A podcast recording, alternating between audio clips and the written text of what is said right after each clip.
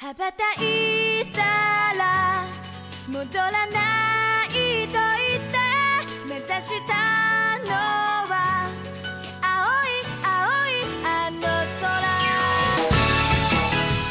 Fala, taqueiras e taqueiras! Sejam bem-vindos a mais um Otaqueira Cast, seu podcast sobre animes, filmes coreanos e aoi, tudo que for oriental, você encontra aqui. E no penúltimo episódio do ano, mais uma vez voltamos para a locadora vermelha em busca de alguma coisa nova e encontramos o anime Great Pretender. E para me ajudar nesse grande golpe, temos ela que mente no currículo dizendo que tem inglês fluente e mestrado em Harvard, Jana Golpista Monteiro. Olá, pessoal, e vamos lá de La Casa de Papel japonesa. E também temos ele que é especialista em aplicar o golpe do baú em idosas ricas, Nestor. Olá pessoal, aqui é o Mestor. Se eu fosse fazer uma analogia para definir o que é esse anime, você senta no restaurante e vem um garçom. O senhor aceita um plot twist, senhor? Você pega. Dois minutos depois, outro plot twist, senhor? E quando você vê, tem 30 plot twists em cima da sua mesa. E para fechar nosso grupo de golpistas, temos aqui com a sua lábia encanta homens e mulheres a pagarem toda a conta do bar, Liaison. Ai, ai, gente. São calúnias. O único golpe que eu dou é inventar alguma desculpa quando eu não tô afim de sair.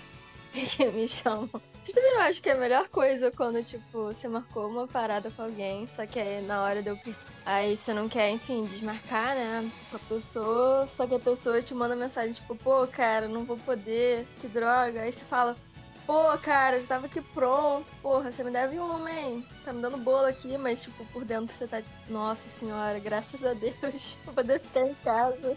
Bom saber, bom saber. Deixa. Então, quando essa pandemia passar, já sei, já sei. Eu jurava que a frase da Bia ia ser algo do tipo, gente, não foi golpe.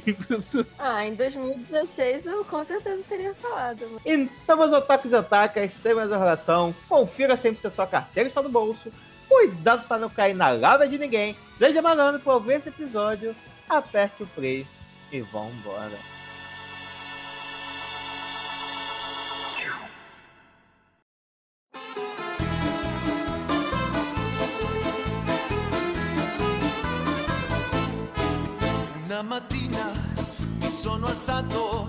Então, meu povo, hoje vamos falar sobre Great Pretender, um animezinho que a dona da locadora vermelha nos trouxe aqui. E fala muito sobre golpes, esquemas, fraudes e por aí vai. Só que antes disso, eu quero saber aqui dos nossos participantes se... Bom, sabemos que o Brasil, talvez particularmente o Rio, é é conhecido pela sua malandragem, pelo seu jeito moleque, né? É a cara nossa lábia, né? Então, de vocês, se vocês já caíram em algum conto do vigário, ou conhece alguém que caiu, né? Ou se talvez em alguma fase já tenham aplicado algum golpe. E aí, quem começa? Porque certeza que todo mundo já caiu no golpe. Eu sou a trouxa que cai nos golpes. Você deu dinheiro lá pra princesa africana alguma vez? Não. Na época que eu fazia faculdade, a minha faculdade era perto da praça universitária, então eu sempre ficava lá com meus amigos. Aí apareceu uma senhora lá falando que. E era perto do hospital, do Hospital das Clínicas de Goiânia. E nisso chegou essa senhora, uma senhora assim, bem simples, sabe? Falando que o pai dela estava internado, que ela estava lá com ele, mas só que ela precisava ir até a cidade dela, porque ele- eles tinham vindo, assim, sem nada, sabe? E ele tinha ficado internado, que ela precisava muito voltar, só que o dinheiro dela tinha todo- ido todo embora nesse tempo que ele estava internado. E que ela precisava completar a passagem. E ela chorou, cara. Ela contou a história pra gente, começou a chorar e ela tremia, porque ela falou que tava com muita vergonha de ter que pedir dinheiro. E ela tremia muito e tal. Aí beleza. Aí os trouxa, que tava meus amigos e eu, os trouxa tudo começou a, a abrir carteira, a bater bolso. E a- todo mundo fez uma, uma vaquinha lá e deu pra mulher. Aí assim, gente, de boa, né? Se sentindo, pô, vou pro céu, né? Tô ajudando uma senhorinha aqui de coração. Pô, teoricamente, falha a intenção, né?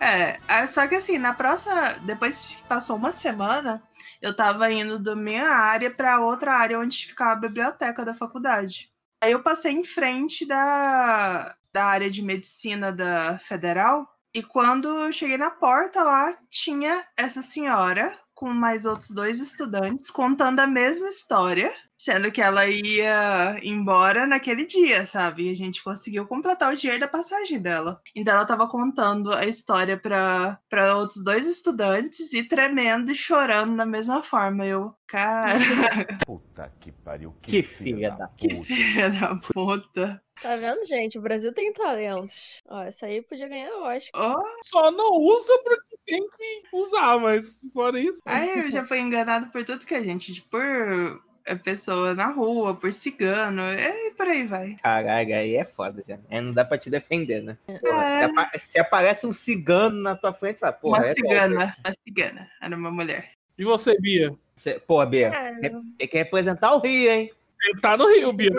Eu tô curioso. A Bia tem as melhores histórias, vai lá, Bia. Ah, cara, eu acho que a parada da vida é você dar e receber e tal, né? Eu já recebi uns golpes, mas eu também já dei uns, assim. Caralho. Já deu golpe, Bia. Não, mas são coisas, são coisas leves. Deixa, deixa eu me explicar. A Bia já Os deu golpe. golpes que eu caí, enfim, eu nem considero isso golpe de você dar dinheiro pra pessoa, pra uma coisa, porque, sei lá, eu, eu sempre acho que a pessoa não vai utilizar pra comprar comida, nem passagem, nem nada. Mas, sei lá, eu sou coração mole, então eu. Porra, se eu sair com 50 reais no, no bolso em trocado, eu vou dar a todos eles, porque eu sinto muita pena. Mas. Me passa depois É. que você faz, Bia, que eu possa me vestir assim, mas. Eu Tô precisando de uma graninha. Cara, sério, uma vez eu tinha tipo 30 e poucos reais, e aí do, do metrô da, da Sans Penha, que é uma estação aqui do Rio, até o shopping Tijuca, eu dei todo, todo o dinheiro, assim. E são, sei lá, dois quarteirões, sabe? Mas, é, enfim. Mas aí, enfim, eu já não acredito que a pessoa necessariamente vai usar o dinheiro dela porque, porque ela tá pedindo, então nem considero cair em golpe. Mas, sei lá, eu acho que mais golpes de lojas. Por exemplo, eu comprei uma parada no Mercado Livre que era envio internacional, é, e aí, enfim, é, a mulher ficou me enrolando, me enrolando. Eu ficava pedindo códigos rastreio, ela me enrolava. E aí eu gastei tipo uns 400 e poucos reais, nunca recebi o produto. Prazo de reclamação do Mercado Livre é de 28 dias. E é isso. Você pode falar no ar o que que era? Era um defilador desses a laser pra você fazer em casa. Eu sou homem, eu não sei. É bem legal, assim. Tem gente que usa pra barba também, né? Então não nece- não necessariamente é uma parada feminina. E tem caras também que não gostam de pesos corporais, né? Mas enfim. Aí eu tô pra processar Mercado Livre, mas eu tenho que admitir que eu tô com uma preguiça. Mas enfim, ano que vem é minha resolução do, de, de ano. É que esse tipo de golpe de loja, cara, você tem que despender uma força. E que você não Uhum. sabe se você vai ser ressarcido ou não. Que Sim. você deixa passar, cara. Que nem. Nossa, também loja é foda, cara. Tem uma loja que. Não sei se eu devo dizer o nome, mas é aquela loja que em novembro já começa a dizer que o Natal já chegou. Eu não entendi. Já é Natal, nananana. Nunca ouviu? É uma que canta uma musiquinha sobre o frio? Eu Tem não a sei como é que é em. Goiás. Será que tem em Goiás essa loja? Olha, começa com L e termina com. Já é hora, Não, não tem aqui. Sorte Só de a vocês. galera do Rio vai entender a nossa referência. é o tipo de loja que, cara, quando você vai, no momento que você pisa dentro dela, vai ter já alguém que vai brotar do seu lado. Quer fazer um cartão, senhora? Ah, clássico. Igual da CA. É, que é, sei lá, o pessoal fica escondidinho, assim que você entrou, já pura, uns cinco já. Quer cartão, senhora? Mas não tem anuidade, senhora. É só dar o CPF, senhora. Não tem isso. Faça seu cartão. Aí, teve uma situação que eu e a minha digníssima fomos comprar umas coisinhas, né? Aí, beleza, fomos assediados até chegar na boca do caixa né, pra gente fazer cartão, né? Só que o que que rolou? Na hora de pagar a caixa, ela disse pra gente o seguinte, ó, a gente tem um novo produto que é não é cartão, não tem anuidade nem nada, mas como se fosse um crédito da própria loja. O que significa? Você compra aqui, esse valor está dentro do saldo liberado para você, e vocês só vão ter a primeira parcela só vai ser daqui a 40 dias. Não vai, não tem problema nenhum para vocês. A gente pensou, ah, pô, 40 dias, pá.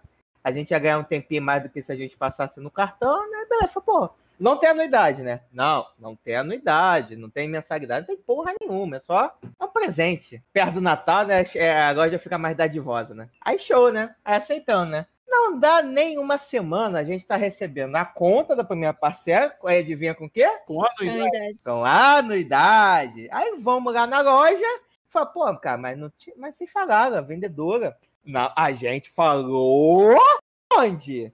E, e essa loja específica, ela é tão mau caráter, mas tão mau caráter, que tipo, eles não te dão uma segunda via de contrato, não te dão porra nenhuma, se tu quiser. Aí esse foi o golpe, desde então nunca mais comprei, na- nunca mais compro nessa loja, na rede inteira. Foi inocente também. É, cara, tem uma loja dessas que eu também quase processei esse ano, que, enfim, é uma rua que se chama Rua, não, Riacho Pequeno, que vocês compreendam como vocês quiserem. Eu comprei um casaco lá e quando eu fui receber, era um casaco infantil, tipo, parecia um casaco de boneca, saca? Por isso que é Sendo que pequeno, né? nenhum, nenhum lugar da, da, da descrição do produto falava que era um tamanho infantil. Então, tipo, óbvio que não, não tinha ninguém usando, né? Era só a foto do produto em cima, enfim, com pano branco. Então, cara, não tinha como saber. E aí, tipo,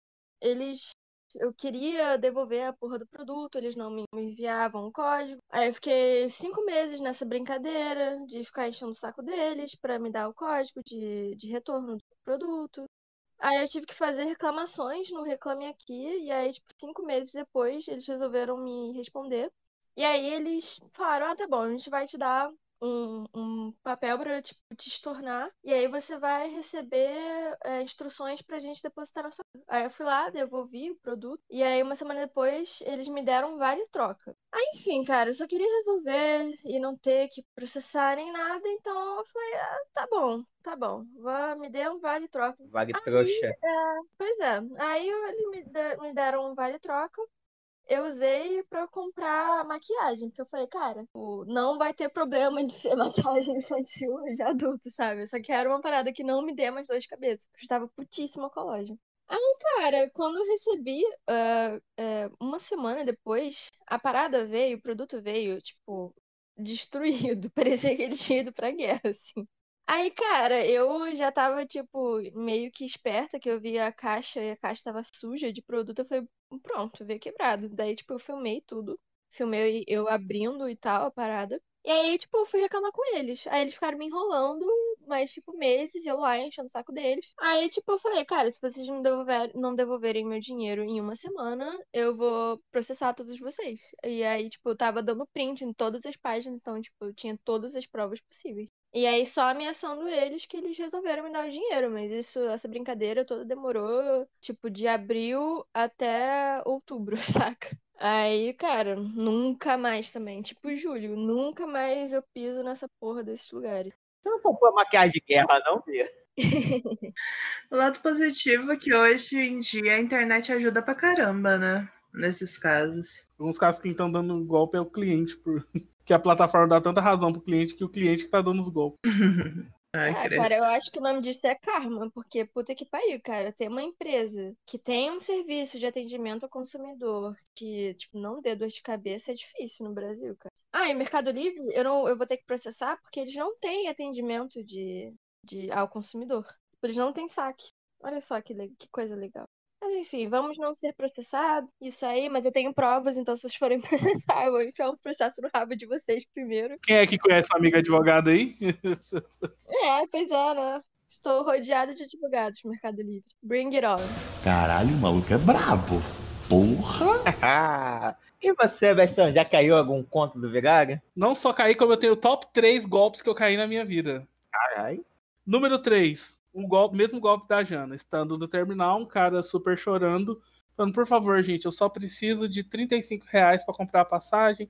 Eu tava, tava aqui, fiz um tratamento, bababá, gastei o dinheiro da passagem com comida, tananã, tananã. Só que eu não consigo voltar pra minha cidade na Paraíba porque só me faltam 35 reais. Todo mundo se comoveu, a galera toda lá foi tirando dinheiro, tirando dinheiro, tirando dinheiro. E de repente, quando vê, o cara tá com, 30, com 35. fala- Um outro virou e falou: quanto falta pros 35 reais?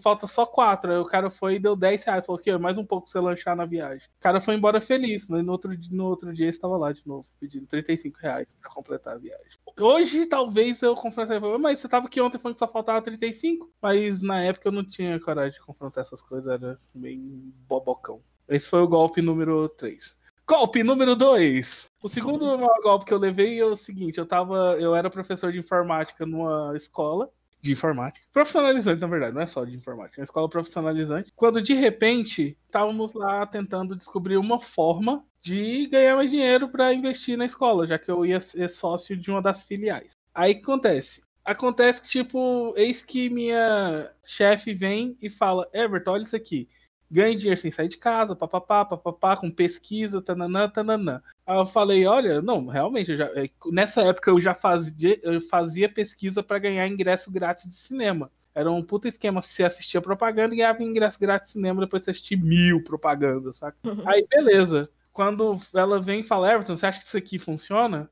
Aí eu tô lá, leio o e-mail e eu falei, ué, não tem, não sei. Eis que a gente entra em contato com o lugar e fala, cara, a gente tem um método de ganhar dinheiro com pesquisa, só que você tem que seguir um material metódico. E esse material custa 100 reais. Ah. Aí minha chefe, e aí, Everton, o que, que você acha? A gente arrisca? Eu falei, ué, cada um dá 50 e vambora, né? Beleza, cada um deu 50 reais e chegou o material pra gente. Pronto, agora você está apto a vender o curso da mesma forma que nós vendemos para você. Você tem que elaborar um material e convencer as outras pessoas a pagar 100 reais por esse material que a gente está mandando para você.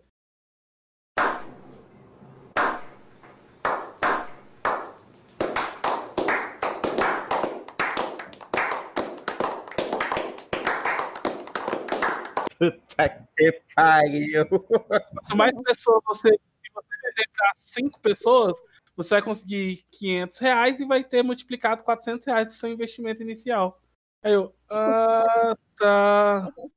Então, tipo, eu paguei 100 reais pra ganhar um guia de como enganar trouxa e pagar 100 reais pra mim. Entendi. Não vem com certificado trouxa, não, pra pendurar também do curso? Aí eu virei pra minha chefe e falei, aí, a gente pagou 50 reais por isso. A gente pagou não, você pagou 100 reais por isso. Eu não paguei nada. Eu, oh, tá, é bom então. Tive que pagar os 100 reais do negócio, sozinho. Nossa, mas você levou o golpe duplo. É. Da, da empresa e da sua chefe. Filha da puta. E ela que chegou com o papel. Justamente, ela que fez a proposta, eu topei e acabou que deu ruim. Que sociedade você ia entrar? Pois é. E por último, o último, mas não. E o mais belo dos golpes que eu levei na minha vida. Estava andando no centro da cidade com uma guria que é uma, minha amizade colorida, digamos assim. Estávamos fazendo, comprando umas Paranauê, quando de repente um cara. Ah, mentira, você aqui. E eu, oi? Ah, vai falar que você não lembra de mim. Para com isso, né? Aí eu, não muito. Ah, para, a gente jogava bola junto quando era criança, cara. Sacanagem, a gente, tipo, vivia, o povo marcava, a gente tava lá sempre junto. E eu lembrei que teve uma época da minha vida que eu realmente joguei bola, mas na maior parte dela não. Eu falei, ah, no José Honorato, trouxa, né? Vai dar informação. Claro é, onde mais seria? E a gente jogava bola, eu, você, o Mazinho, o Zezinho, Joãozinho, esses nomes genéricos, claro, né? Que sempre tem que encaixar.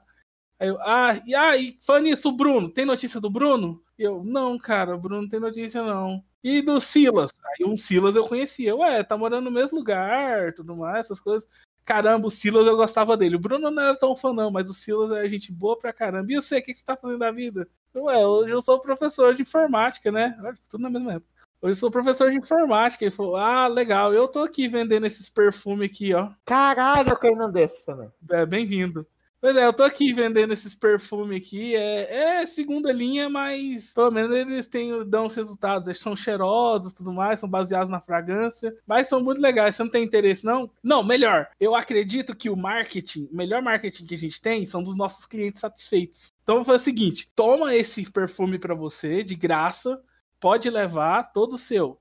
Aí o que acontece? Você espalha para seus amigos. Sabe que eu tô sempre aqui na área aqui dessa avenida aqui, você espalha para seus amigos que eu vendo perfume aqui, é só falar comigo, só falar, não, é, eu sou, eu sou seu amigo, então, tipo, pode falar que eu dou um desconto maneiro para eles, pode ser? Eu falei, ué, pode ser. Ah, brigadão então, fica à vontade, esse perfume é todo seu, fica como um presente meu pra você, mas faz minha propaganda, tá? Eu falei, beleza. Mas assim, não querendo coisar, mas é porque, tipo, eu tô trabalhando aqui há muito tempo e tô morrendo de sede. Você não teria, tipo, uns dois reais aí pra eu comprar uma latinha de Coca-Cola pra mim, não? Eu falei, é, cara, não sei, acho que eu não tenho trocado. Aí de repente eu abro a carteira, 10 reais ele. Ah, então me dá esses 10 aí, tipo, qualquer coisa a gente acerta depois. Eu, mas é porque, ah, eu te, te dei um perfume, cara. Vamos, se eu te, eu te dou a cortesia, você me dá outra. Eu falei, tá, toma aqui. E perdi 10 reais nessa brincadeira. Um golpe do eu te Mas conheço. você de algum ganhou o perfume? Sim, ganhou perfume, que é uma bosta. O perfume é muito ruim. A minha alergia ataca só de pensar nesse perfume. Esse perfume é pior que perfume de velho que vai nos bailão da vida, sabe? É, é forte, ruim e não fixa nada. É tipo quando se você estivesse usando um desodorante. É, é tipo quando você estivesse usando um desodorante pra TCC, entendeu? Mais ou menos isso aí. Ai, gente, o meu desodorante que eu vendo é muito bom, tá? Isso é verdade. E não dá pra ver. E se falar que houve otaqueira, dá um descontaço.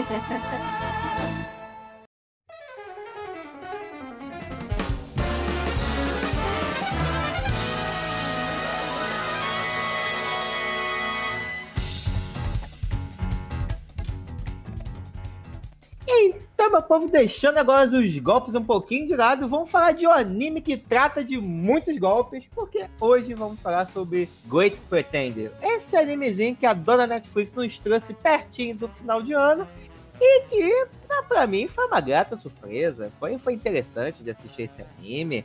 Até talvez o pessoal do Brasil se inspirou e resolveu assaltar alguns bancos por causa disso, né? Já foi interessante, né? Eu não acredito em coincidências. É, rapaziada. Mas então, Ju, sobre o que, que é esse? Conta aí pra gente. Então, né? Esse anime conta a história do jovem Makoto Damura. Um, um jovem japonês que ele é esforçado, ele é trabalhador. A única coisa que ele quer fazer é não permitir que senhorinhas caiam no golpe do purificador de ar, que é uma coisa que está acontecendo. Então ele trabalha arduamente para que toda senhorinha não caia em nenhum tipo desse golpe. Só que não, porque na verdade ele é que aplica esse tipo de golpe nas pessoas.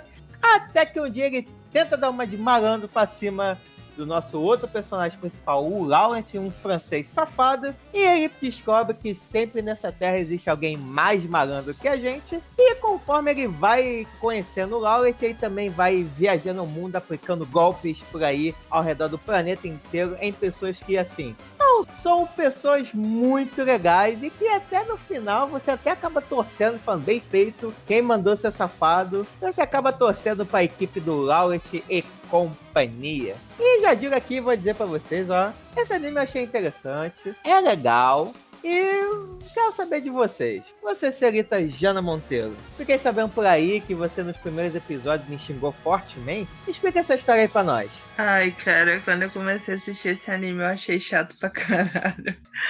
Por mais que seja seja interessante essa questão de golpes e um milhão de plot twists. Gente, o, o primeiro arco é muito chato. Meu Deus. Porque não é nada muito inovador, né? Então, é, quem já viu, sei lá, La Casa de Papel já não se impressiona tanto com esse anime. E, assim, por mais que os personagens são legais, nessa prime nesse primeiro arco não aprofunda muito a história de quase ninguém. Então, além de ser muito superficial, chato. Assim, em meu primeiro momento já teve muitas coisas que eu achei bem interessante. Eu achei, eu assisti dublado. Como era pra gravação de podcast, eu não tava gostando do anime. Não deu pra assistir de outra forma que não fosse dublado. E a dublagem, Netflix, muito boa. Cara, eu gostei muito da dublagem. E eu achei interessante que são. Durante o anime, falam várias, várias línguas. Então, começa com japonês, depois é, tem francês, tem inglês, tem chinês. Então, durante o anime aborda são os personagens falando diversas línguas diferentes. Então chega um momento que o anime mesmo te avisa, ó, a partir de agora vai ser tudo em japonês, mas tipo, na verdade eles estão falando inglês, hein?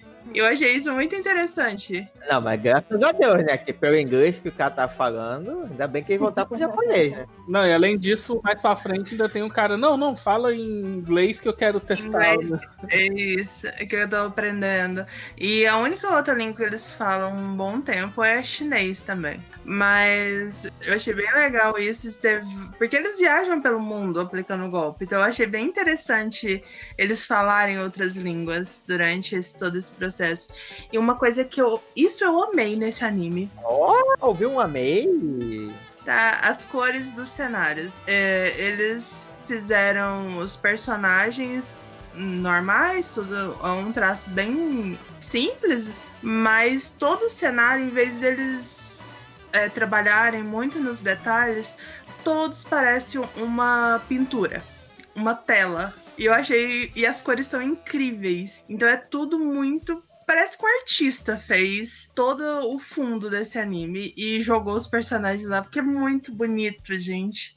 Você consegue entender o que é cada um dos prédios, as casas e tudo mais, mas não é uma pintura e com cores lindas. Então eu achei muito inteligente, porque aí eles não ficam tão apegados aos detalhes, igual acontece muito em animes de shoujo e tudo mais.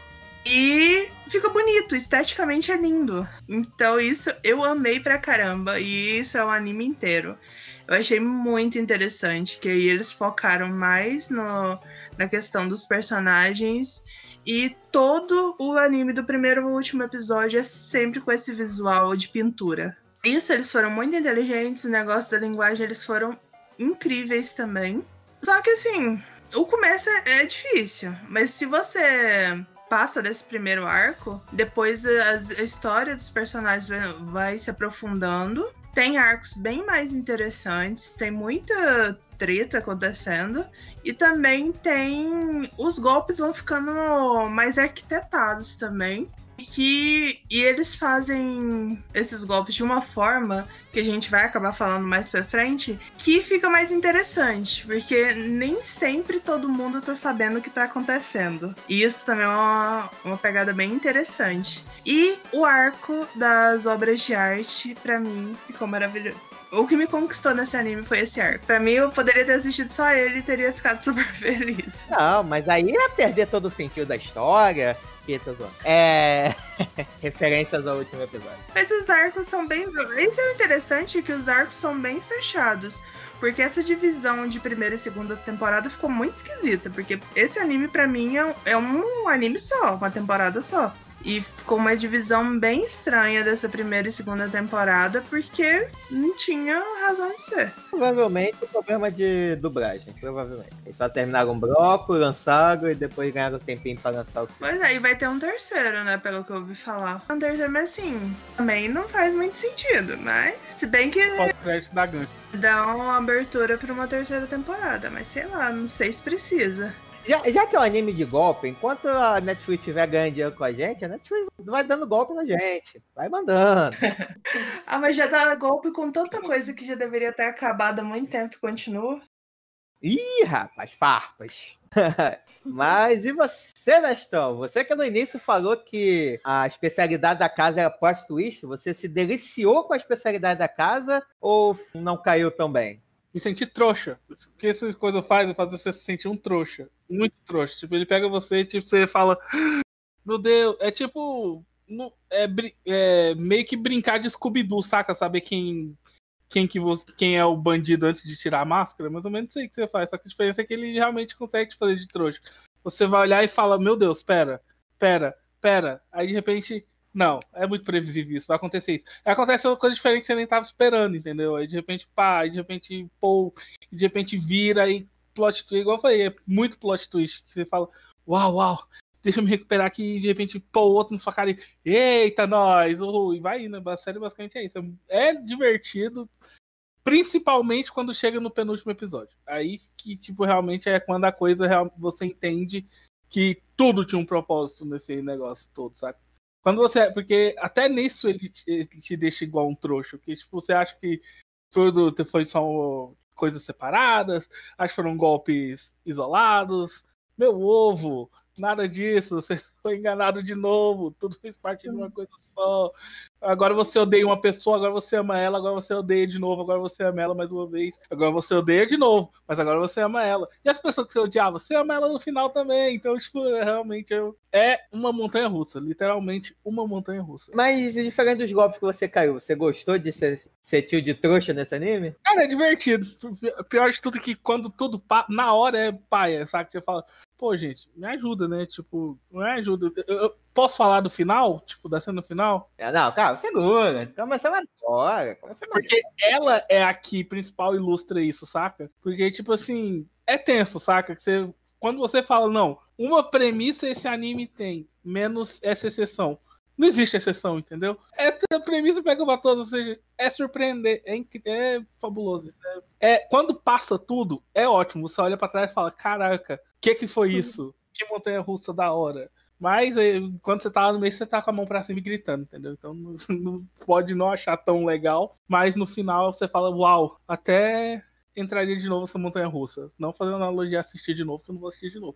Mas é, é mais ou menos por aí mesmo. Entendi. Então, os golpes que você caiu, você olha pra trás e fala, pô, até que foi legal. Vou pegar como aprendizagem. Ok, vou pegar como aprendizagem. No momento é ruim, mas depois você pega como aprendizagem. Beleza, então. E você, Biazão, você que é da terra da malandragem. Aqui, aqui todo mundo é criado. Aqui. Como é, qual é a frase? Quem é cria não é criado? Como é que... Mais ou menos isso. Mas enfim, você, que é dessa terra da malandragem, o que, que você achou? Ah, cara, pô, eu não não tô aproveitando muito da malandragem na terra da malandragem, não. Acho que eu tô só alimentando a malandragem dos outros. Cara, eu tinha acabado. Quando eu comecei a assistir esse anime, eu tinha acabado de ver uma série muito, muito boa.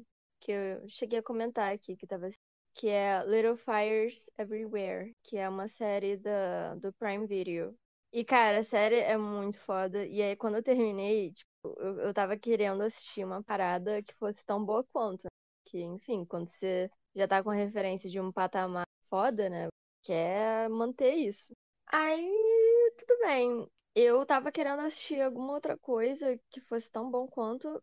E aí, eu tinha que, enfim, assistir The Great, porque é uma duas temporadas e tal, toma tempo, e aí eu não ia dar tempo de assistir outra parada que eu quisesse assistir fora do Taqueiro. Aí eu comecei a assistir, né? Como eu tava assistindo uma parada muito, muito foda, eu fiquei com um certo desânimo, assim, nos primeiros episódios, porque eu senti que ele não tava me pegando tanto. É, eu achei que esse primeiro arco ficou um pouco arrastado pra mim, na real. Tipo, tem essa reviravolta na- no episódio final, né? Que você descobre, enfim, se você não assistiu ainda a série, pare, por favor, aqui, que vai ter spoiler. Mas se você, é, enfim, já assistiu esse até o final, o episódio final desse primeiro arco, que é quando a, a gente descobre que a detetive que tava querendo fazer o furo e pegar o traficante de drogas, ela na verdade fazia parte da gangue e ela que deu o golpe no cara. É, eu tava sentindo um pouco arrastado, assim, não tava me pegando tanto.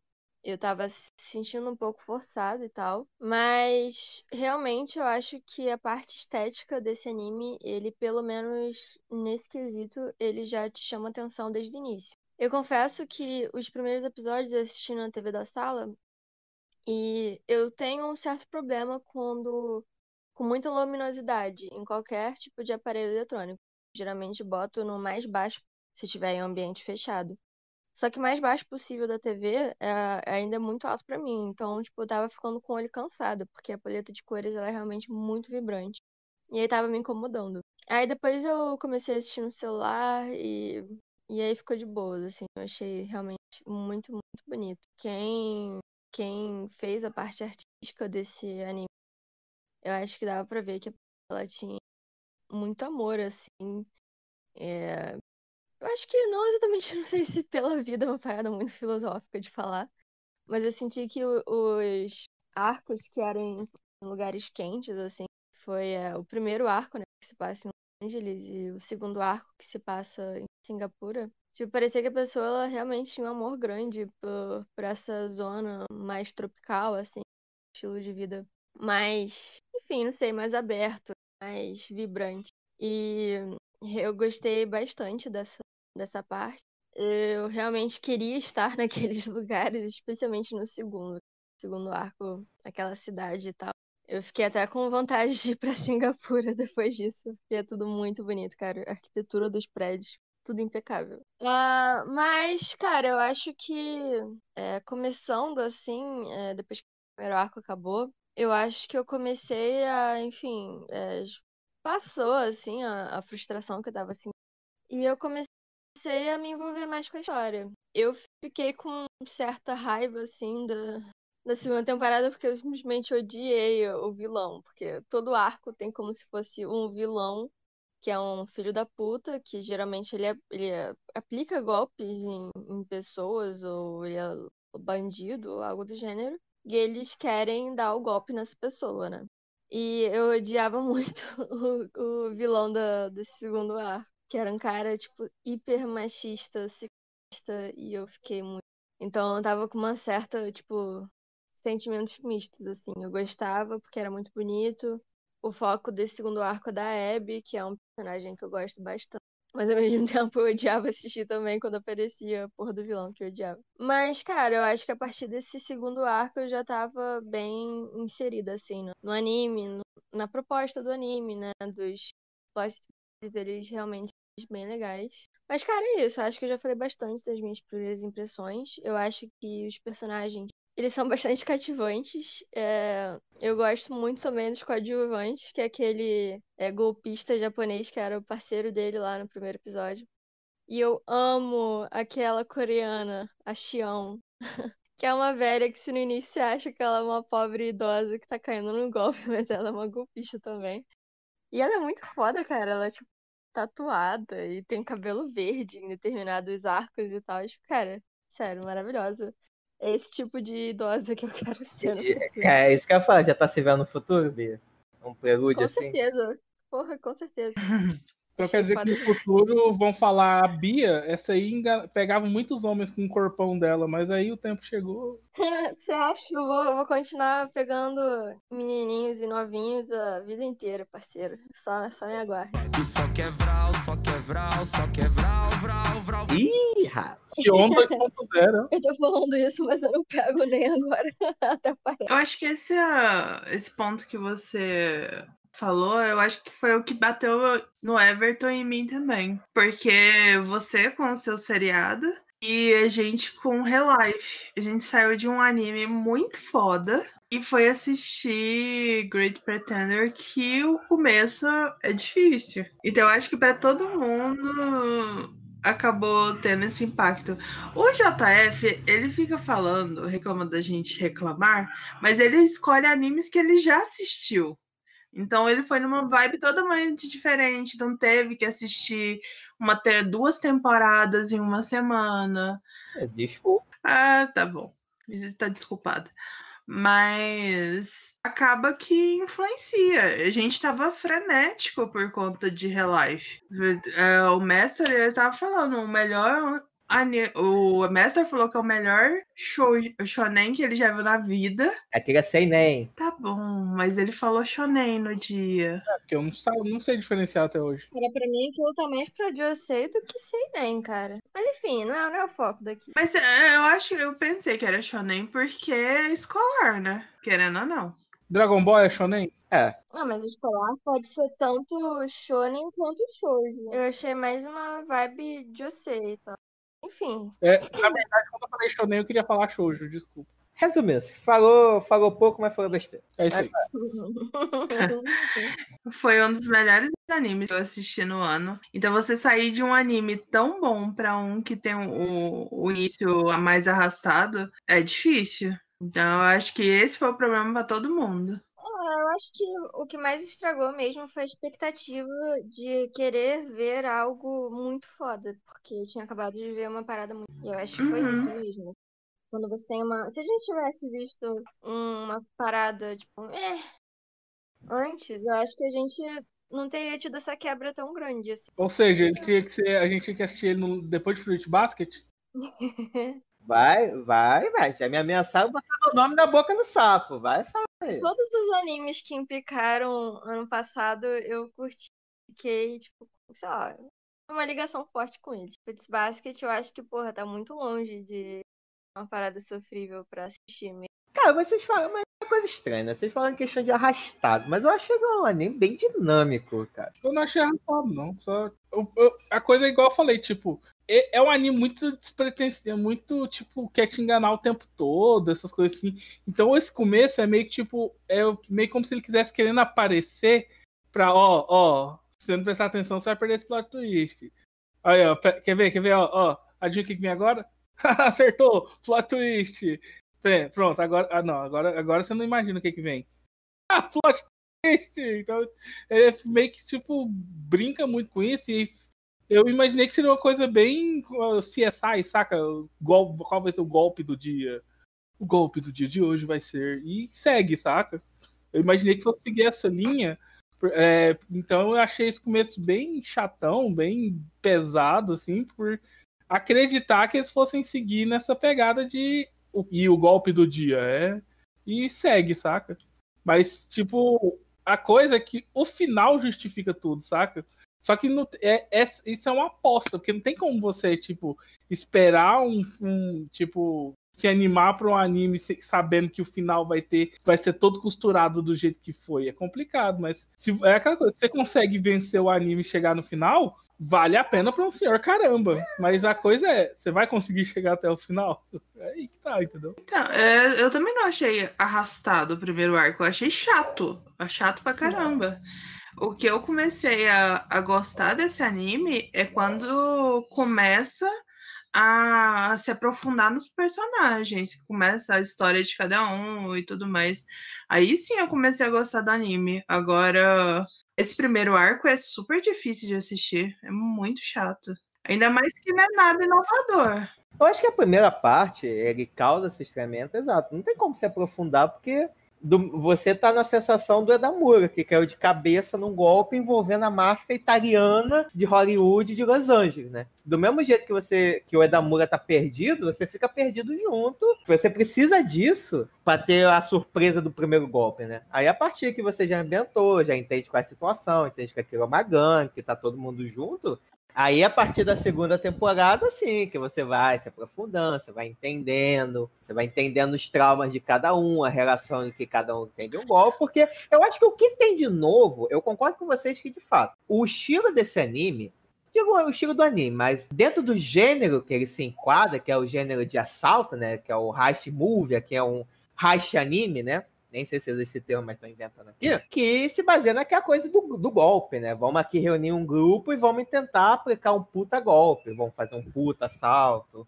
e por aí vai. E tem vários elementos do tipo, ah, para você comprar o barulho dos, é, dos bandidos, você tem que botar um bandido pior ainda, que é exatamente isso que você faz, porque essa galera, por mais que se acompanhe, eles são tudo bandidos, só que eles estão roubando de gente que é muito filha da puta. Então eles, têm, eles são quase um Robin Hood. Eles são meio Robin Hood. Eles, eles tiram do rico safado, só que em vez de distribuir aos pobres, fica com eles. Eles são meio Robin Hood. Eu sabia que ia fazer com essa comparação. Mas, cara, é, se- eu até aceitaria essa explicação sua se na primeira temporada eles não tivessem começado a apresentar a história do Makoto. Só que, assim, foi de uma forma tão rasa que você não, não cria empatia. Você não, não sente é, nenhum nenhuma empatia e nenhuma. Não fica triste por ele. Ai, tá, ele era um gente boa, aí sempre sendo taxado pelo que o pai dele foi. E depois eh, a mãe fica doente. O que ele resolve fazer da vida é aplicar golpes porque ele não tá, não vê outro caminho. Ele aceita a situação de que, na verdade, ele é igual o pai dele, entre aspas. Então, por mais que seja uma história pesada e, que, e triste, a forma que é apresentada não faz você se comover. Então não é só isso. Então, com o decorrer do, do anime, eu acho que eles também foram entendendo melhor como seguir a ideia desse anime e foi se aprofundando mais. É como se o primeiro arco tivesse sido só eles testando a água, sabe? Para ver se, se realmente ia funcionar. E depois eles se jogaram.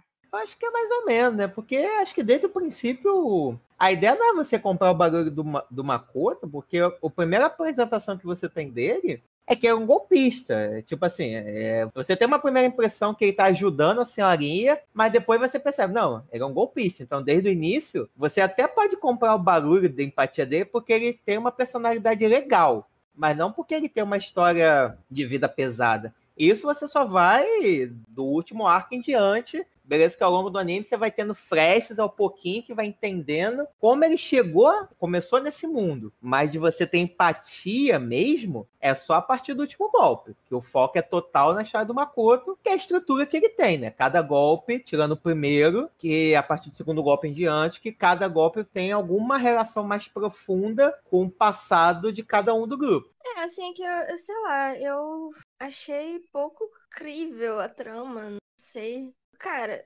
cartéis de droga, eles não são as pessoas mais tolerantes do mundo, assim. Tipo, chega o cara lá no, no laboratório e fala: Ah, não, não consigo trabalhar aqui. Meu irmão, o cara ia ser, porra, metralhado, né? Ó, em defesa, em defesa, em Breaking Bad, o Pikman, ele foi na cara do cartel mexicano, falou, não consigo trabalhar Uhum. sem isso, e ainda chamou o cara de I suggest you stop whining like a little bitch and do what I say. Então, se ele meteu o dedo na cara dos caras e conseguiu, dá um crédito. É, mas assim, Breaking Bad não é vida real também, né?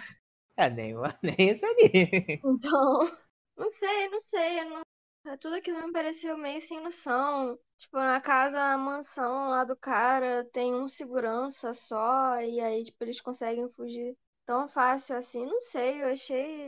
Eu acho que um cartel não ia dar esse mole, sabe? O que eu achei mais legal é que o cara é um diretor de cinema B. Eu achei isso muito Legal. legal, cara. Eu fiquei com vontade de assistir os filmes dele. Se fosse vida real, seria o diretor de Velozes e Furiosos, hein? Porra, tem tanta franquia que podia ser diretor. Mas, mas uma coisa vocês têm que admitir legal desse, desse primeiro anime é a referência que eles fazem a, aos intocáveis. Aquele cara na cena do, do bastão de beisebol. Foi legal. Não, cena do bastante de beijo. Uma cena que ele tá tendo a festa com todo mundo, aí ele tá com um bastão de beisebol e começa a bater no carinha lá que começou a trair ele. Ou ele achava que traía, né? Essa parte eu não entendi muito bem. Aqui é uma referência total aos intocáveis, naquela cena que o, que o De Niro pega o bastão que ele tá fazendo. Ah, Al, Al Capone, né? Que ele mete taco de beisebol na cara do cara. Cara, eu tenho uma memória tão ruim que eu nem lembrava mais dessa cena de Intocável. Na verdade, agora que você falou, eu acho que eu não lembro de nada do filme. Tenho que rever, mas. Eu acho que eu não assisti Os Intocáveis. Eu acho que eu nunca assisti. Acho que a Jana só assistiu Intocáveis do Negão Babá. Não sei nem o que, que é isso. Esse foi em francês. Ah, tá. Ah, sim. Nossa, é verdade, é Intocável. Essa aqui é só Intocáveis, ou esse outro é Os Intocáveis. Mas eu, eu realmente nunca assisti, não.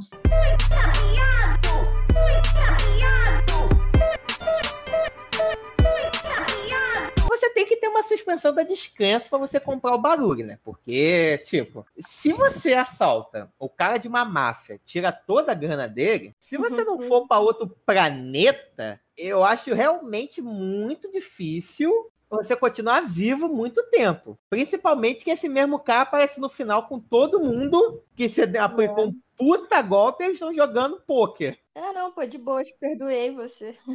Vê, a importância de você ter amigos? Que todo mundo se superou. Eles tinham uma coisa em comum, aquele grupinho. Todo mundo levou um golpe do francês. Aí, pá, pá, pô, a amizade deles, ó, que bonito. Um novo cartel numa organização criminosa surgindo ali. Ele, na verdade, é belga. É verdade. O Lauret é belga. Mas sim, sim, realmente. Tem essas coisas, assim, da obra que você tem que, enfim, levar em consideração. Mas eu acho que, tudo bem que o Japão, ele tem Yakuza e tal, máfia foda. Mas é porque eu acho que a parte violenta e tal, de violência, eu acho que eles perdem um pouco a noção, assim, da ordem de grandeza. De quão perigoso é você mexer com pessoas, assim, em países, sei lá, como os Estados Unidos, máfia mexicana e tal.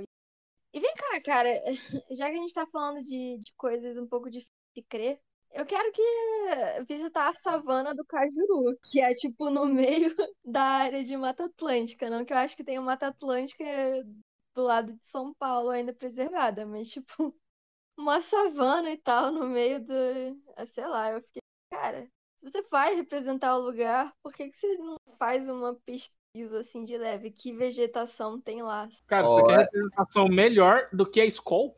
Cara, eu acho que eles focaram tudo na escola, tipo, referências Brasil. Ah, tá, beleza, é isso. Mas aí, Transformei tipo, Skol. É, Beleza, é então porque esse põe tipo ela anime. Tipo o Velozes Furiosos do Rio, que tem uma cena que eles estão, tipo, perseguição no meio do deserto. E isso era do lado do Rio de Janeiro, assim, no estado do Rio de Janeiro. Ou o Hulk, que a menina fala espanhol. Exato. Se você for representar o lugar, eu acho que você tem que ter um, um carinho mínimo, assim, sabe? E essa foi a referência que eu peguei, porque nenhum dos outros lugares representados eu nunca visitei, assim. Não sei se Singapura é realmente assim. Los Angeles, Olha. eles não mostraram tanto assim do lugar. Eu imagino que no, no Singapura Cast tem a Biha Azono, que tá reclamando da mesma coisa. Olha, nós falamos aqui sobre um anime onde mostrava que o esporte favorito dos brasileiros era tourada. Então, representação, assim, os japoneses são assim muito bons. Mas essa tem que dizer que de todos que eu já vi, foi o menos pior. É, porque tem Skol, só por isso. Eu não conheço essa cidade. Eu não sei realmente qual for. Como que é lá, né? Então, pra mim, passou batido. Eu nem sabia que existia. Cara, é meio da Mata Atlântica, assim. Tipo, Não, não tem como ter esse tipo de vegetação. Se fosse algum lugar do Nordeste, ah, tá, cerrado, hum, tá, tá bom. Porra. Sem sacanagem, eu pensei que era Goiás. Ou alguma coisa perto. Sem sacanagem. É, pois é, se fosse, cara, seria mais Tinha cara? É, mais ou menos. Porque o Cerrado lembram a savana. É, pois é, mas é que era aquilo pra. Era muito savana africana, assim, de vegetação. Cerrado, tá, assim, não tem aquele, aqueles tipos de árvores e arbustos exatamente, mas tá naquela família e tal, né? Mas, mano, cara, como assim? Área de Mata Atlântica? Possível. Mas enfim, tudo bem. Isso eu fiquei, tipo, foi desmatado. é, sei lá, mas foi só o que eu achei de referência, porque eu não conheço nenhum do- dos outros lugares. Eu acho que Los Angeles e Paris foram, talvez, não sei, eu nunca fui pra Paris, a Jana deve saber dar pitaco melhor. Mas pelo menos eles mostraram mais construções, assim, prédios e tal. Então eu acho que não faz tanta diferença, assim. A não ser que eles tenham botado, sei lá, a Torre Eiffel do lado, saca que é, ou alguma coisa absurda dessas, mas eu não acho que não fizeram isso. Não, é porque a parte antiga de Paris, ela tem esse arzinho mais boêmio, né? Então eu Uhum. acho que retratou até bem. Apesar de que a maior parte da, da história, uma grande parte da história é numa cantina italiana, né? Mas o, o que eu vi lá retratou até bem, sim. Mas, cara, eu acho que o, o ponto alto do, do anime realmente foi esse ar cosmopolita que a Jana comentou, assim. Eu achei Sim. muito legal isso. Eu fiquei, tipo, eu acho que uma das paradas que eu peguei implicância no primeiro bloco foi aquele inglês macarrônico. Eu tava achando que o Lohan, ele era, ele era americano, né? Ele tava com aquele sotaque completamente bizarro. Eu falei, ah, não, cara. O cara pagava mais 200 contos e contratava um dublador americano, sabe? Aí tudo bem, fica um pouco menos absurdo porque o cara não era americano, então justificava ele ter um sotaque. Mas assim, longe, uh, quilômetros longe de ser um sotaque belga, de alguém belga falando inglês também. Mas tudo bem, vamos, vamos ser um pouco menos chato na escrita. Mas eu também, tipo, seria mais legal se fosse uma parada super realista e eles ficarem, ficassem falando inglês enquanto eles estivessem nos Estados Unidos? Seria. Mas eu gostei também dessa transição de, tipo, ah, vamos mostrar como se fosse em japonês. Que, já que não vai botar na língua mãe, eu acho que eu achei a melhor solução possível. Mas eu acho que eles, pô, se esforçaram e fizeram um trabalho legal, assim. Tiveram muitas, tiveram algumas partes em, em francês, né? E aí fica um pouco arbitrário as partes que eles falavam em francês, as partes que eles não falaram, mas mudou. Mas eu fiquei impressionada com o chinês, cara. Tipo, eu achei bem legal que na parte, toda a parte de Xangai eles falavam em chinês, assim, e eu achei isso bem maneiro. Também deve ser muito mais fácil você achar um dublador chinês no, no Japão do que você achar. É, também tem isso. Eu acho que nesse ponto, é, eu também acho bem legal pode internacional, é, ser um anime bem internacional, né?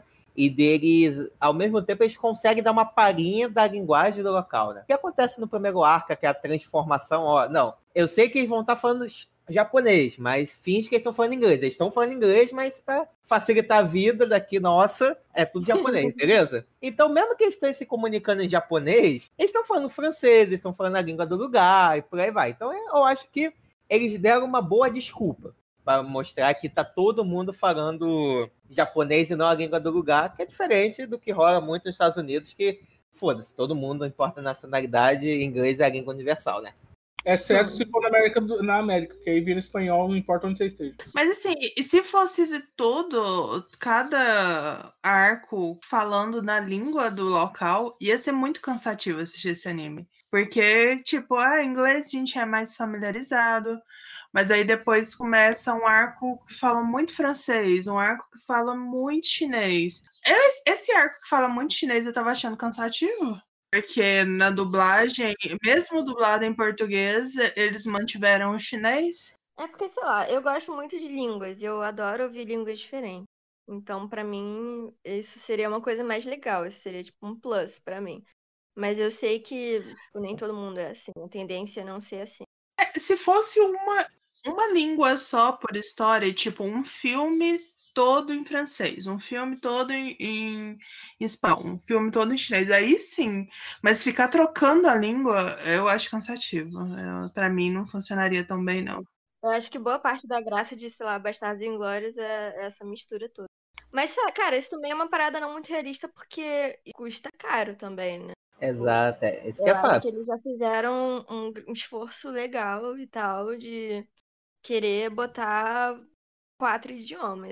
Eu acho que isso já é uma parada louvável, mas fazer o tempo todo, eu acho que ia ser caro demais pra ele. Não, imagina só, se eles fossem realmente investir, tipo assim, não, vamos pegar dubladores na nacionalidade de cada personagem, só que esses dubladores eles têm que aprender a língua dos lugares, né? Isso é Não, foda. provavelmente eles pegaram dubladores diferentes. O dublador do Lohan em japonês não é o mesmo dublador do Lohan em chinês, né? em mandarim. Vão pegar diferentes dubladores. Mas ainda assim, contratar gente, sei lá, quatro pessoas pra um personagem é uma coisa bem cara, né? Ainda mais quando você não tá fa- produzindo no país que você vai retratar. Ainda assim, eu acho que eles fizeram um trabalho bem legal. Eu não conheço nenhum outro anime que fez esse esforço.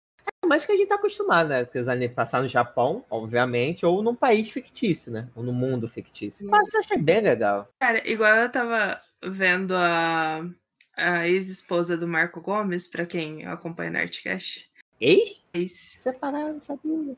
Ah, mas estão bem, estão bem, isso que importa. E ela tá trabalhando na Amazon agora. E ela fica contando a experiência dela, trabalhar numa empresa tão grande e tudo mais. Aí ela tava falando sobre esses pequenos preconceitos que tem por latinos ou qualquer outra etnia nos Estados Unidos, né? Aí ela tava, tipo, no ponto de ônibus esperando o ônibus foi pra casa, tinha duas meninas, e começaram a falar inglês, falar mal dela, do lado dela. Aí, tipo, eles, ela foi e, e respondeu aos meninos e falou, tipo, perguntou, é, pois não, vocês tão- querem falar alguma coisa comigo? Aí elas, ah, você fala inglês? Aí ela, aí eu falo português, inglês, espanhol e se continuar assim eu vou aprender francês também. Tipo, você só fala uma língua e tá tentando é, pagar de gostosona aqui pra mim que falo três línguas fluentemente, sabe? Tipo, a arrogância do americano é de se tirar o chapéu. Acho que não só americano, né? Todos esses países de primeiro mundo, enfim, tem o dedo no cu nesse sentido, né? De arrogância. Mas vamos fazer um podcast específico pra falar mal do imperialismo. Quando eu fui pra França, falaram muito mal dos franceses, que eles eram, eles eram muito grossos, não sei o quê. Mas eu acho que eles estão aprendendo muito a lidar com turista, né? Que, né? É. Cheio de turista sempre. Então eu fui, eu não falo inglês, é tipo, eu falo espanhol assim, é difícil, mas eu arranho espanhol. Macarrônico. É, mas assim, inglês, cara, eu ainda consigo ler, mas falar eu não falo nada. E assim, todo mundo foi super tranquilo comigo em todos os lugares que eu fui. Eu fui super bem tratada de todo lado, então. E tentavam entender o que eu tava falando mesmo, que na época eu não tinha internet fora dos hotéis, então eles se esforçavam para entender o que eu tava tentando dizer, sabe? Eu achei isso bem legal, porque eu tava super com receio. Mas, cara, talvez não ter falado inglês tenha salvado você. Tipo, a minha irmã, ela fala francês e ela viajou com a minha mãe, que, enfim, é só arranha em inglês, assim. E, tipo, às vezes eles não escutavam e, tipo, não queriam saber do que a mãe tentava falar, mas a minha irmã, eles falavam de boas. Ah, então deve ser por isso. Porque eu, eu tava na, na linguagem do sorria e a ponte. É uma linguagem universal também.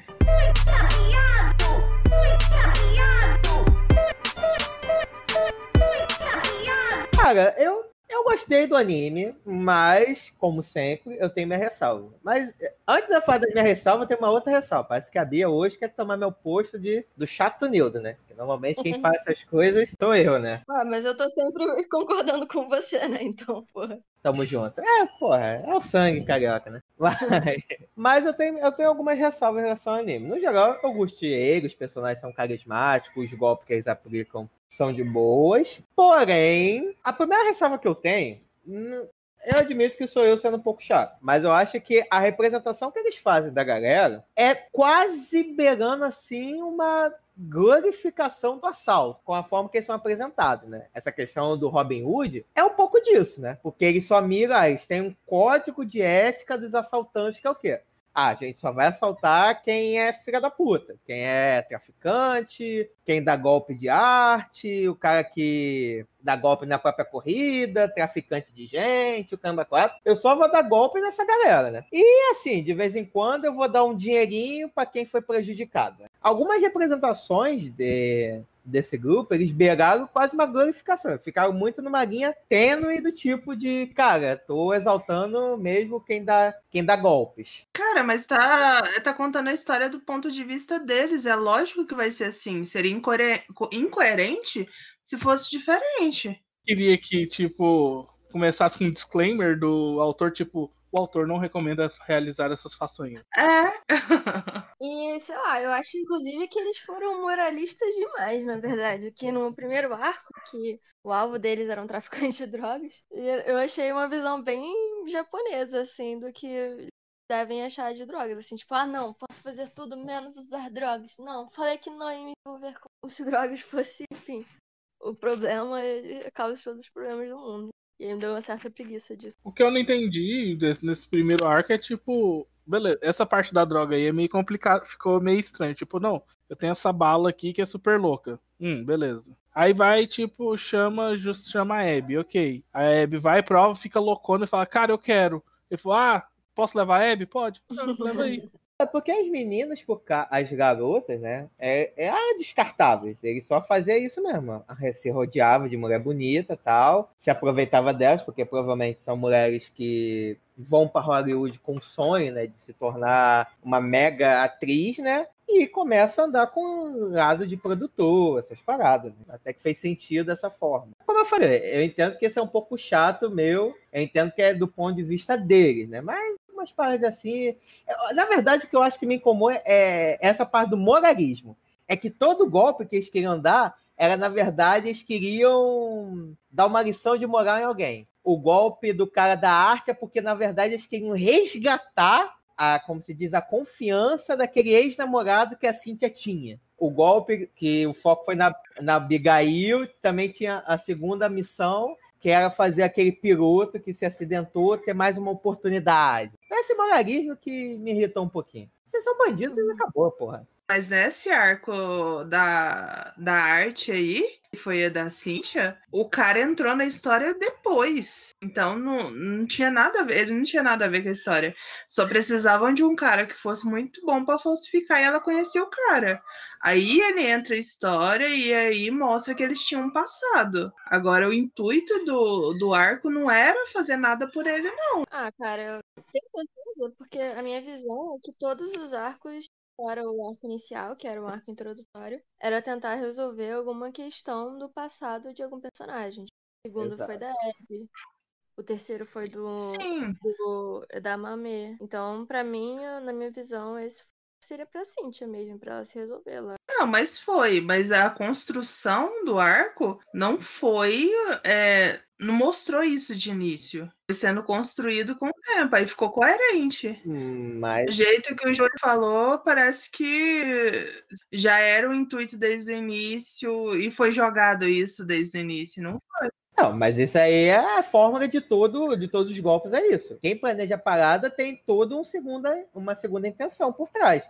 Que você só vai entender a segunda intenção depois. Esse que armou o plano foi a Cynthia. A Cynthia, a partir do momento que viu lá o James Coleman, que era aquele falsário que dava o golpe na ricaça, era que arquitetou toda a parada e falou, porra, vou chamar esse cara aqui que é do meu passado, que tem total ligação dele. Então, de certa forma, foi o plano, a segunda intenção da Cintia era assim, resgatar a autoestima do cara, que era um puta pintor que acabou se corrompendo por causa do, da grana. Mas ela nem sabia o jeito que ele tava.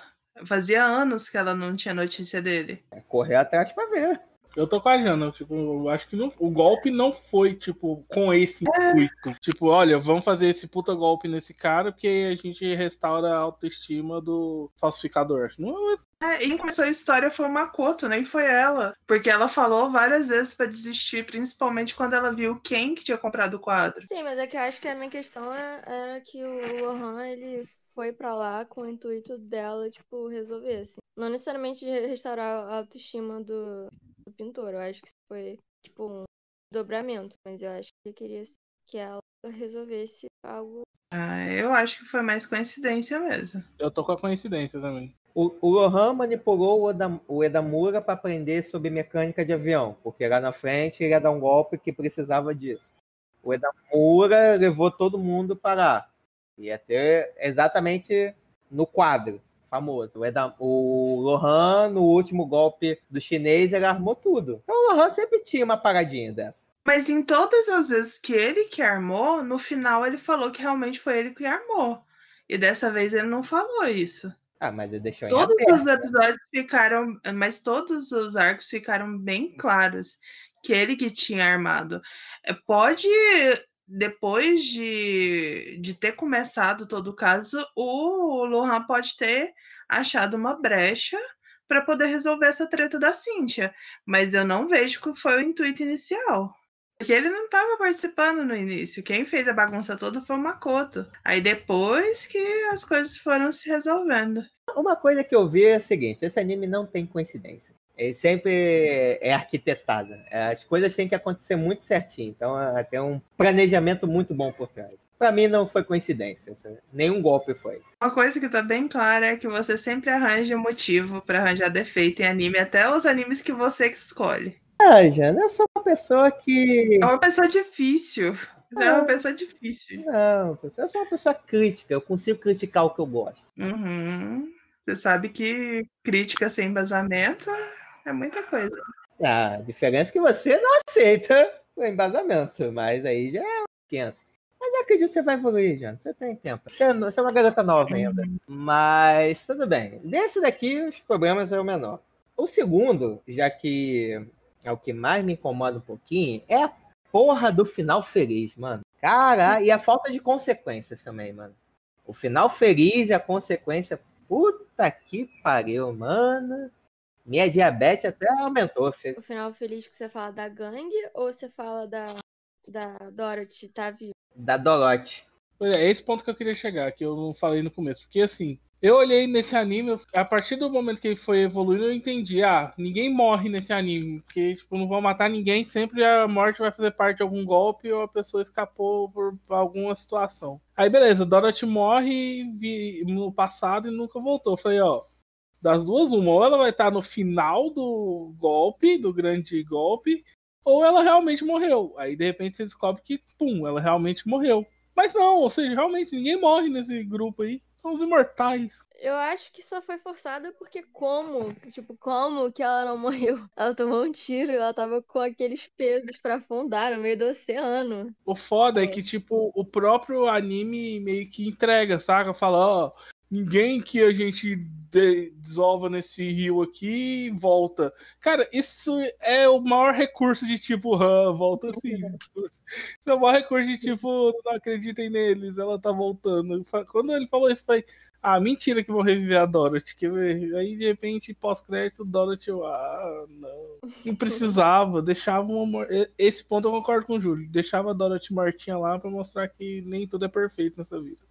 Não, sim, eu concordo com vocês também em termos racionais, só que eu fiquei muito triste com aquele desfecho dela, então eu admito que meu coraçãozinho ficou quente. Eu sou 100% adepta ao final feliz, então eu fiquei super feliz com o final. Não, se eu quiser ver coisa triste, eu ligo o noticiário. Olha a Jana diabetes. A gente assiste aquele Mother na É. Não, e no meio do anime eu pronto, a gente assistiu Mother, agora a gente tá assistindo o 2, o Father, né? Quando você olha assim e fala, pronto, agora o cara, a gente assistiu uma mãe que era filha de uma puta, agora tem um cara que é filha do o pai que é filho da puta. Parabéns. Estão escolhendo muito bem os animes. Mas é igual eu disse. Esse anime ele gosta de esfregar na sua cara. Te enganei, seu retardado. uma coisa que eu gostei desse anime é que ele brinca com os sentimentos da gente mesmo, né? Porque Sim. tinha momentos que eu tava puta com esse anime.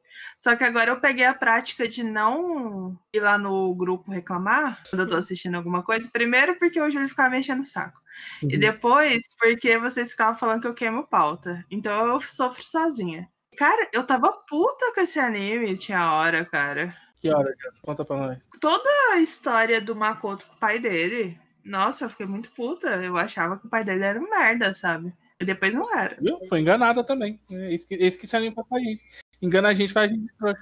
Aquele finalzinho do último arco fez eu mudar de ideia sobre o pai do Makoto. Porque a mãe dele sabia de tudo que tava rolando, sabe? E ele foi visitar a mãe dele antes dela morrer. Então não é que ela. E Ele mais de uma vez. Então. Ele acompanhou a- o final da vida dela. Aí nisso eu fiquei de mais de boa, sabe? Quando eu vi esse finalzinho. Re- foi- Redimiu, redimiu. É, eu tô passando. O braço tá doendo já. Traz o verde, amor. Ah, velho, eu acho que esse tipo de esse tipo de gênero, ele depende que exista algum peso de consequência, de que realmente, cara, se der ruim, Mesmo seja o mínimo. exato, porque eles não estão lidando com o seu Zé da padaria, que se der um golpe vai ficar por isso mesmo. Não, eles estão estão lidando com máfia, máfia chinesa, máfia japonesa, é, tráfico de gente, é, são coisas pesadas, é uma galera que mata a torta direito e pô. Aí no final, aí tem toda a construção, não morreu, não morreu, para no final é ninguém morreu. Né? Aqui ninguém morre, não tem. Então eu acho que você acaba assim, se envolvendo emocionalmente com as situações, com medo que alguma coisa aconteça, aí sempre no final mostra, não, não acontece nada. Nem mesmo que a gente disse que morreu, morreu. Aí você fica meio, acho que perde o peso, né, do envolvimento que você tem, né? meio que para de ficar é, emocionado, aquela tensão. e com. É, tipo, você, você para de, de ficar com medo de alguma coisa ruim acontece porque nada acontece. Exato. Mas você só pensa isso depois que você já terminou o anime. Aí já. Ele já cumpriu o seu propósito. Não, porque aí, porque aí eu acho que é exatamente esse o problema. Porque você tá ali, pá, empolgado, investindo. Aí no momento que entrega tudo, fala, cara, você não precisava ter se preocupado em nenhum momento. Eu me sinto enganado. Mas se preocupou. Mas essa é a questão, você se preocupou. Então o anime, ele cumpriu o propósito dele. Me enganar.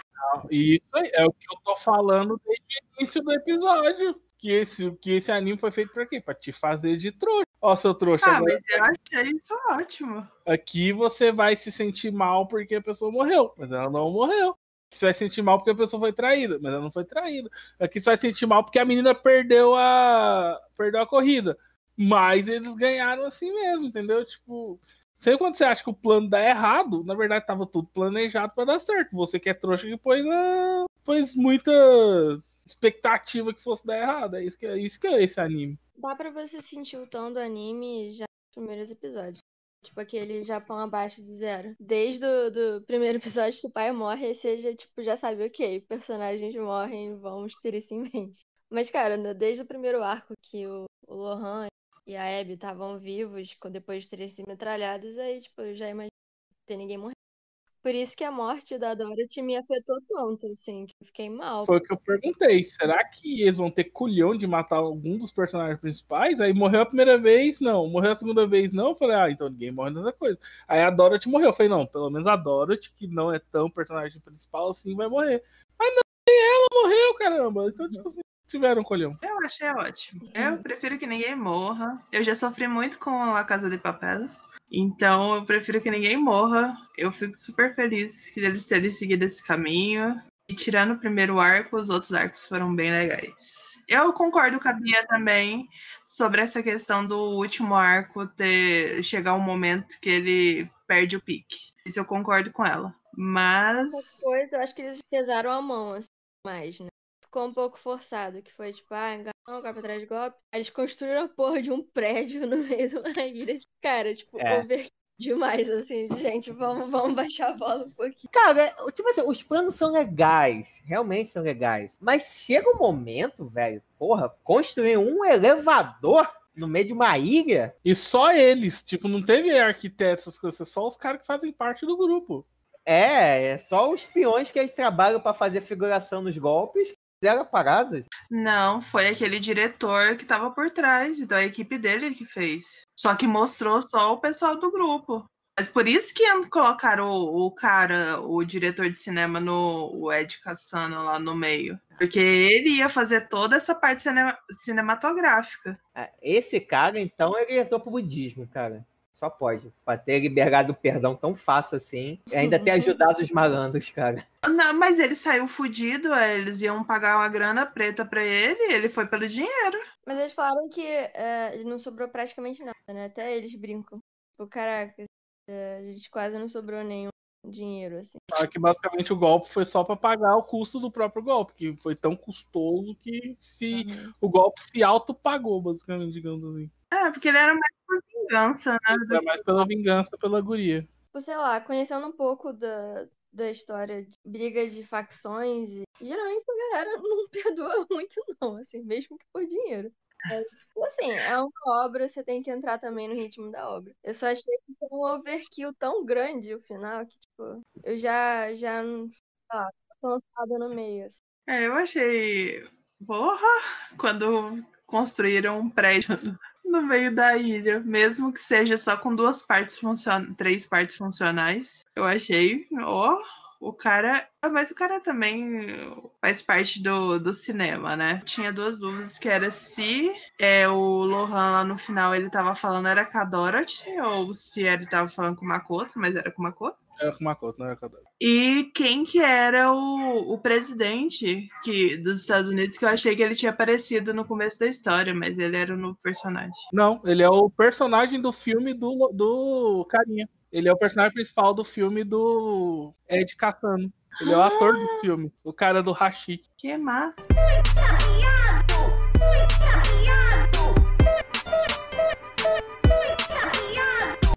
Meu povo, depois discutimos de todos os golpes que tem aqui em Great Pretend, chegou o momento do nosso golpe final, trazendo aqui as nossas considerações finais. Começando com ela, Biazão, você que é criada na crocodilagem e no golpismo e na malandragem, qual foi suas impressões finais sobre Great Pretender e de todos os arcos apresentados, qual foi o que você mais gostou? Cara, eu acho que é um anime que talvez no início eu eu tivesse com má vontade, mesmo não querendo estar. Mas depois que eu venci essa barreira, eu achei uma experiência bem legal, assim, assistir. Eu acho que os plot twists, eles são bem interessantes. Apesar de você saber que o desfecho não vai ser nada muito trágico, tipo, eles, eles são uma coisa meio fora do comum e tal, que prende. Então, eu acho que é legal pelos plot twists. Os personagens, eles são legais e tal, me envolveram. Eu acho que é um anime muito bonito esteticamente. Mas eu acho que ele tem tudo que um bom entretenimento pede, assim. Foi bem legal. Se fosse, dependesse de mim, eu mudaria um pouco o final e tal. Mas, cara, eu curti bastante. Tudo bem, não, não foi um final que. O final tirou um pouco o peso do que teria, né? Um personagem morrendo. e- Mas eu, como eu disse, eu admito que meu coração ficou quentinho e tal com isso. Mas é isso, cara. Eu acho que é uma fonte boa de entretenimento. Eu fiquei muito feliz também com o final, com a abertura final. do, do Great Pretender, do Fred Mercury. Eu gosto muito de Queen. E quem não? Tem gente louca pra tudo nesse mundo. Mas, enfim. É, e eu também gostei bastante do já mencionado desse esforço deles de deixarem o anime mais cosmopolita possível. Achei bem legal. Eu adoro coisas ao redor do mundo, que, sei lá, você se sente meio que viajando junto com eles. E eu gostei bastante também, né? Mas é isso, cara. Eu acho que foi uma indicação legal. assim. Meu arco preferido, eu acho que foi o do pintor também, o de Paris. Achei bem legal. Eu gostei muito do- de como que o vilão se fudeu, porque eu acho que ele foi o que mais se fudeu de todos. E que bom, porque ele era filho da puta. E é isso, cara. Curti bastante. Show! E você, mestrão, você que tem até um top 3 de golpes que você já caiu, quais são as suas considerações finais desse anime? E-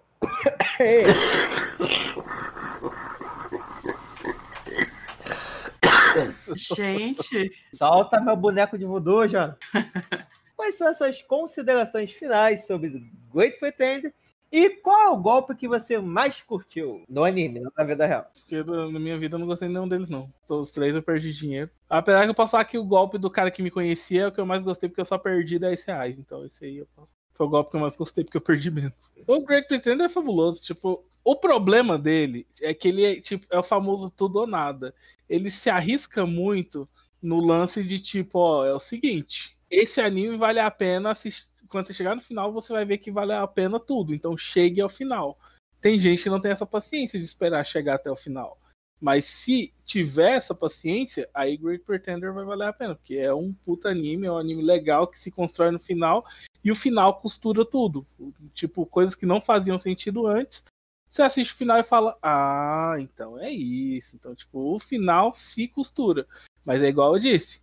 Tem gente que não pode não aguentar esperar chegar no final pra assistir Great Pretender.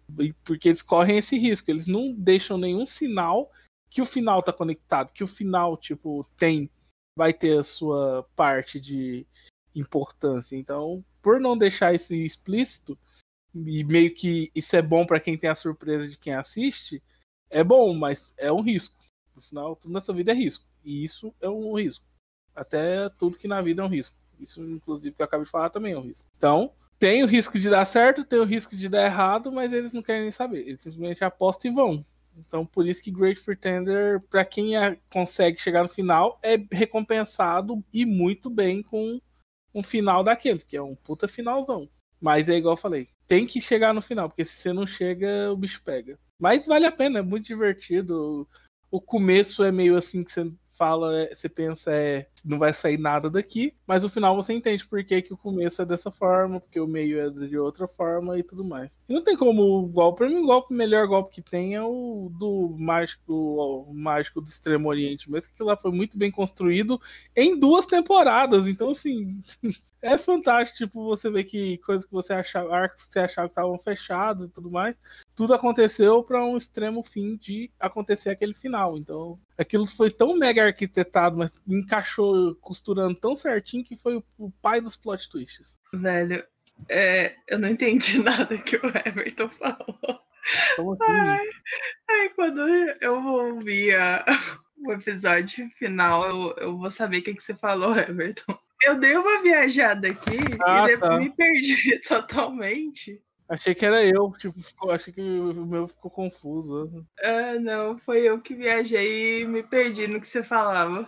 Viu como é que ela trata meus áudios? Velho, é porque você falou tão, sei lá, que eu, que eu viajei. Eu, eu- eu fui tão profundo que a Jana foi longe. Sim, o pior que foi isso mesmo. E ó, Jana, eu não vou nem falar que o arco que eu menos gostei foi o do, do pintor, porque você, você vai achar que eu tô de perseguição com você, mas não, não- não foi o que eu menos gostei. Tem que ter um pouco de profundidade pra gostar. Tô brincando. Show! E você, Jana, você que foi a primeira que caiu no golpe do Takera Cash, que é o no golpe, vem, participa de um só episódio. Não vai ser direto, não. Dois mil anos depois. Mal sabia. Você não pode confiar no, no carioca. Mas. Agora sabemos. Agora sabemos. Aqui é só golpe do bem. Mas quais são as suas considerações finais? Qual foi o seu golpe favorito? E se você gosta da Casa de Papel, você só quebrar? Nossa, não. Cara, eu gostei desse anime. Como eu falei, o primeiro arco, ele foi difícil. Tanto é que a minha semana foi é, de, domi de sábado a quarta, eu, eu consegui assistir três episódios. Aí eu fechei ele na, na noite de quinta. Eu assisti a primeira temporada na noite de quinta e alguns episódios da segunda e fechei ele na noite de sexta. Então foi bem. Depois que engatou, foi, sabe? Como eu disse, eu gostei muito da questão da ambientação do, desse anime. Tanto o que a Bia falou sobre as cores, mas essa questão de todo o cenário ser como se fosse uma pintura mesmo, sabe? Eu achei muito lindo. Uh, os personagens acabam sendo mais genéricos mesmo, mas o cuidado que eles tiveram com. O que não é ruim, né? Mas o cuidado que eles tiveram com a ambientação foi muito lindo. Tirando uma coisa ou outra que ficou meio esquisita, igual a Bia estava falando sobre o, o Cerrado em São Paulo. Mas para mim foi passável, eu gostei muito. Ah, as histórias ficaram bem interessantes. Eu gostei de ter final feliz, eu gostei de ninguém morrer, eu fiquei muito feliz com isso. É, quando começou a aprofundar as histórias dos personagens eu achei bem interessante, porque eu tava com medo do anime ser raso igual foi no primeiro arco, de não se aprofundar na história de ninguém. Então, além de todas essas reviravoltas que é interessante para quem gosta desse tipo de temática, é, também é legal que os personagens do Lohan e da Dorothy é legal, mas não é o, o meu casal. Então eu achei bem legal. Eu, eu assisti um filme com a história dos dois, sabe?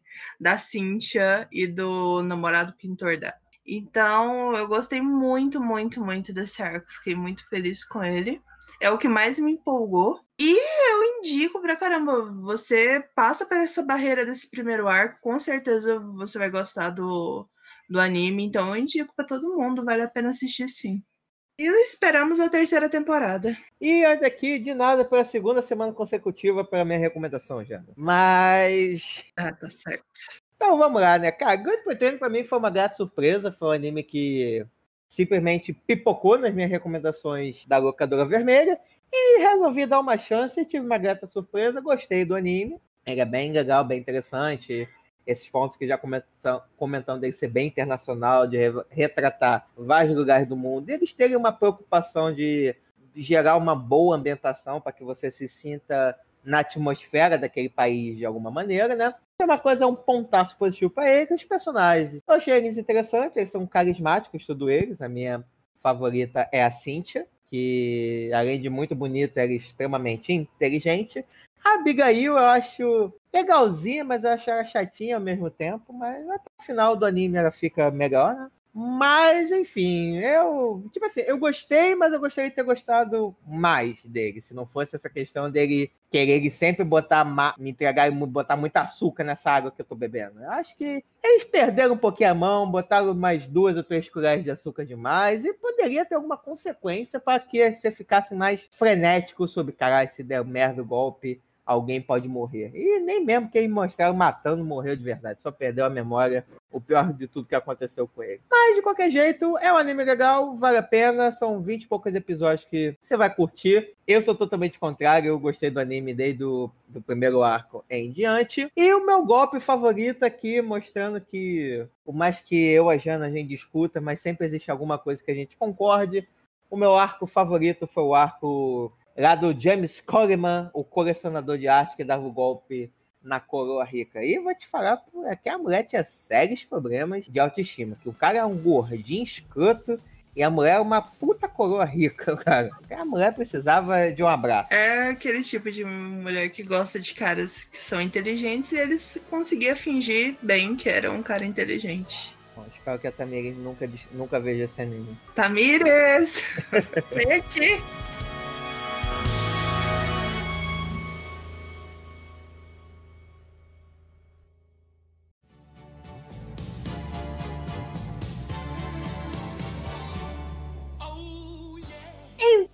Povo, muito obrigado por ter ficado com a gente ao fim de mais um Taqueira Cast. Espero muito que vocês tenham gostado desse episódio, que é o nosso penúltimo do ano. Mas não fique triste, semana que vem ainda tem outra Cast. E se pensar, ai meu Deus, será que 2021 vai ter? Não se preocupe, vai ter outra queira sem tirar de dentro o ano todo. Então, meu povo, muito obrigado aqui e também fazer uma outro agradecimento de coração para vocês. Batemos a nossa segunda meta dos 5.500 reproduções. Na verdade, já ultrapassamos os 5 mil. Já são mais de 5 mil vezes que você ouve a gente, eu é brigando com a Jana, o mestre fazendo piadinha sem graça a Bia dando as considerações dela e tentando me defender da Jana, eu concordando com a Jana, eu discordando da Jana, eu falando fala otaqueira, os otaqueiros. Então, gente, só posso agradecer mesmo por esse presentaço de final de ano que vocês nos entregaram antecipado. Então, gente, muito obrigado mesmo por todo o tempo, toda a atenção e sempre que você compartilhou a Otaqueira com alguém, fez